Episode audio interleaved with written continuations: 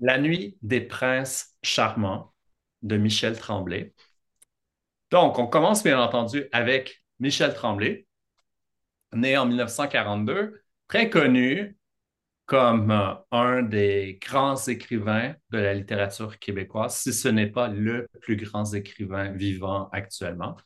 Et euh, il s'est fait connaître surtout avec son œuvre Les Belles Sœurs en 1965. Je veux dire qu'il était très jeune quand il l'a écrit et ça a été une œuvre qui a révolutionné la littérature québécoise et le théâtre québécois. Pourquoi? Parce que c'était une pièce de théâtre écrite en joual, donc dans la langue de la rue, et euh, qui a été présentée à travers le monde, à Paris, sans aucun changement, donc sans, sans changer la langue, en la laissant telle qu'elle. Ensuite, elle a été traduite en plein de langues, ça a été un, énorme succès. Euh, mais après, euh, après avoir écrit Les Belles Sœurs, il a écrit d'autres pièces de théâtre et une œuvre romanesque très, très, très étendue.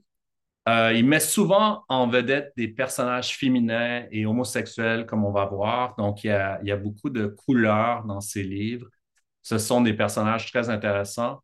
Et dans les années 70, il a commencé une série de romans et terminé une série de romans qui s'appelle Les Chroniques du plateau Mont-Royal. le premier roman de cette série est très connu, La grosse femme d'à côté est enceinte, euh, très bon, 1978. Et euh, ce qui est intéressant dans cette série-là, c'est qu'il y a plein de personnages qui reviennent. Donc, euh, c'est vraiment un peu la comédie humaine de Balzac, mais version québécoise. Pas aussi gros, mais je pense qu'il s'est sûrement inspiré de, des romans de Balzac où il y a plein de personnages qui reviennent d'un roman à l'autre et on en apprend un peu plus sur, telle famille ou telle famille, mais on n'est pas obligé de les lire en ordre, on peut les lire dans n'importe quel, dans n'importe quel ordre. Et euh, cette série va être, euh, a été mise en valeur récemment et on en a fait une œuvre théâtrale euh, qui dure toute une journée, comme, qui est présentée dans plusieurs théâtres cette année au Québec. Donc, les courageux qui veulent y assister passent des heures et des heures et des heures à voir et entendre une version théâtrale de, des chroniques du plateau Mont-Royal. Et bientôt, ça va être euh, transformé en série télévisée écrit par un auteur excellent. Et donc, mais c'est pas encore officiel, mais ça, devrait l'être très bientôt. Donc, le livre qu'on va lire, c'est un Michel Tremblay qui est en dehors de cette série-là, qui ne fait pas partie des chroniques du plateau Montréal, mais qui est vraiment dans le style des chroniques du plateau Montréal. Donc, si après, vous voulez explorer, il y a d'autres livres que vous pourriez lire dans la série des chroniques du plateau Montréal et vous allez vous retrouver. Vous allez retrouver le style que vous avez aimé dans ce livre-là. C'est sorti en 1995, mais comme on va voir, l'histoire se passe dans les années 60, dans le début des années 60. Et euh, c'est un roman d'apprentissage, selon moi. Il y a plusieurs définitions au roman d'apprentissage, mais j'aime bien la, la, façon de le dire en anglais, c'est coming of age, parce que ce n'est pas seulement un apprentissage à n'importe quelle période de la vie, c'est un apprentissage ici d'un jeune homme. Et euh, c'est très théâtral, donc l'action se passe en 24 heures principalement. Et ceux qui connaissent un peu le théâtre savent que avant, les pièces de théâtre devaient se passer en 24 heures. Donc, toute l'action devait se dérouler en 24 heures. Et il y a encore beaucoup de pièces de théâtre qui sont faites comme ça.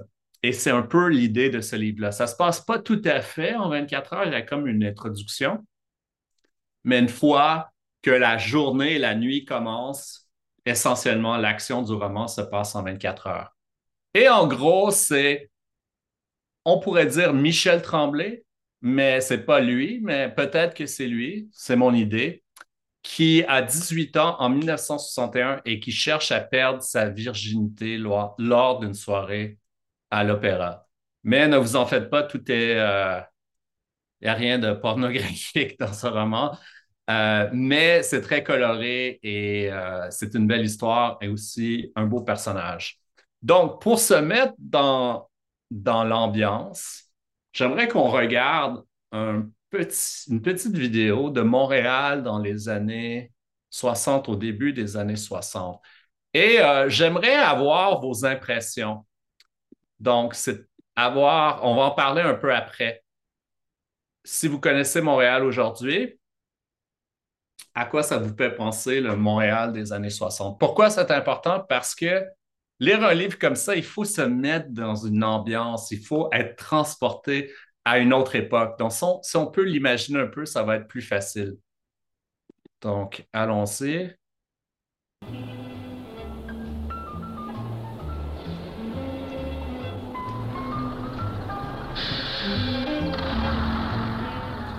Le drame du transport sur Terre est celui du culte de la rue. De la rue qui jusqu'à nos jours a dû contenir tout le flot de la circulation urbaine. Depuis les premiers piétons, sans oublier les animaux, les défilés et les véhicules de plus en plus spécialisés, tout coule dans la rue.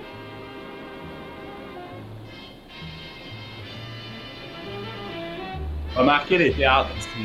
En arrivant dans la métropole, le voyageur trouve donc un trafic intense dont la vitesse sera réduite bientôt par l'encombrement et que les feux de circulation nécessaires, mais presque toujours synchronisés sur la lumière rouge, contraignent à s'arrêter à des intervalles rapprochés.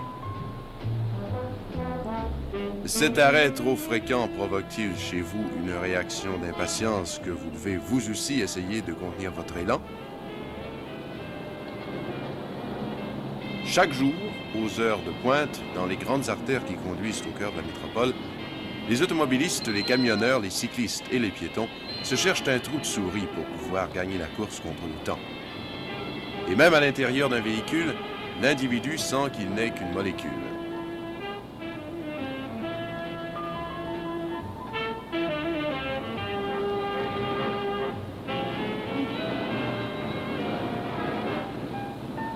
On se dévisage sans se voir. On rêve alors de solutions énergiques, sans oublier de jeter tout le blâme sur les administrateurs de la cité. Même les plus sages rêvent d'une île déserte. Tous les malheureux chauffeurs envient les épouses qui restent à la maison. Chacun se creuse le crâne pour trouver une raison nouvelle qui sont tard et se dit en soi-même qu'il doit bien avoir gagné un quart d'heure de grâce pour avoir passé cette longue saison d'enfer. On se propose de changer de quartier au printemps, et on envie tous ceux qui ont décidé d'essayer un nouveau trajet. Mais à bien y penser, le plus court chemin d'un point à un autre est toujours la ligne droite. Et matin et soir, on s'engouffre dans le même étau, espérant sans cesse le jour de la délivrance. Bon, ça pour dire qu'il y avait du trafic en 1961. Euh, qu'est-ce que c'est quoi vos impressions de voir ce Montréal des années 60? Quelques impressions? Je pense que les gens s'habillaient bien avant. Ah oui, ça c'est vrai. mieux qu'avant, mieux que maintenant. C'était plus classique, ça c'est certain. Oui, oui. Euh, euh, Tout le monde porte des chapeaux. Oui, euh, oui. Oui. Je pense que les, les routes sont plus bon, c'est mieux qu'aujourd'hui à Montréal et, le, parce que pas de construction, tout ça, plus de circulation. Euh, oui, oui, ça, ça, ça, me tend un peu. J'aime, genre, euh, euh, Est-ce que quelqu'un. quelqu'un... Je pense que c'est l'écho venait de Mélissa, donc on va ouvrir le micro, Mélissa, quand, quand tu voudrais parler. Euh, ici, il y a une, euh, une image de la vidéo que je trouve intéressante parce qu'on va voir euh, les cinémas de l'époque qui sont mentionnés dans le roman de Michel Tremblay, le Lose, tous ces endroits qui n'existent plus aujourd'hui. Donc, 1961. Comment est-ce que je sais que l'action se passe en 1961? Parce que la date n'est mentionnée nulle part. Je l'ai déduit parce qu'à un moment donné, le narrateur dit que le CID était à l'affiche cette année-là. Donc, je suis allé voir. Le Cid, c'était en effet un film euh, d'influence euh, espagnole qui était un des films numéro un de 1961 avec West Side Story. Donc, grâce à cela, j'ai pu savoir que l'action du roman se passe en 1961. Donc, qu'est-ce qu'il y avait en 1961? Marilyn Monroe avait 35 ans et allait mourir l'année suivante. Marlon Brando avait 37 ans. Les deux sont mentionnés plusieurs fois dans le roman. Jean Lesage était le premier ministre du Canada, euh, du Québec, pardon. Et euh, si on calcule l'âge de Michel Tremblay, on comprend que le personnage avait à peu près le même âge que Michel Tremblay avait en 1961, c'est-à-dire 18 ans. Il mentionne qu'un billet d'opéra coûtait 3,50 un café coûtait 10 cents et il trouvait très cher qu'un café coûte 35 cents au L, un endroit qu'on va voir. Les cinémas qui existaient à l'époque, le Princess, le Palace, le Cinéma de Paris, le Capitol, le Louvre, le New York, aucun n'existe aujourd'hui. Wilfrid Pelletier était le chef d'orchestre. Aujourd'hui, on le voit comme le nom d'une salle, la salle Wilfrid Pelletier, un nom euh, qu'on voit un peu partout, mais c'était un chef d'orchestre important. Et on le rencontre comme euh, personnage dans le livre. Et euh, il y a plein d'endroits qui sont décrits, disons, comme on va voir le carré Saint-Louis, à, une, ambiance complètement différente euh, d'aujourd'hui. Le parc La Fontaine est décrit comme un lieu de rencontre nocturne gay, ce qui n'est pas du tout le cas aujourd'hui. Donc, euh, le Montréal de cette époque était complètement différent. L'histoire commence dans ce beau théâtre qui s'appelait Her Majesties et où notre euh, narrateur va aller voir une pièce de théâtre. Euh, pardon, un opéra qui s'appelle Roméo et Juliette de Gounod. On va voir plus sur l'opéra un peu plus tard. Aujourd'hui, ça ressemble à ça. Je vais aller voir sur euh, Google Street Views. Donc, ça, c'était le théâtre.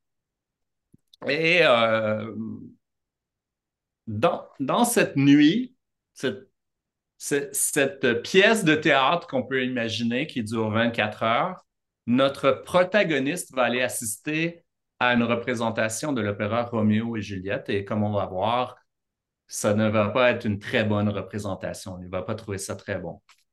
À l'époque, ce théâtre avait 1750 euh, places, ce qui est quand même assez grand si on pense à la population de Montréal à l'époque, parce qu'aujourd'hui, la Maison symphonique compte 2100 places et la salle Wilfrid Petit, qui est la plus grande, en compte 3000 pour ce genre de représentation. Donc, on, pourrait dire que c'était un grand théâtre pour l'époque et qui a été fermé et démoli pour faire place à un stationnement en 1963. Donc, la soirée va commencer, euh, va commencer là et euh, notre personnage va aller avec beaucoup d'impatience voir cette cet opéra et ça va être sa première sortie à l'opéra. Mais comme on apprend au début du livre, notre protagoniste s'intéresse beaucoup à l'opéra. Donc, il a deux objectifs pour cette soirée. Il veut euh, aller à sa première soirée d'opéra et il aimerait peut-être aussi rencontrer quelqu'un.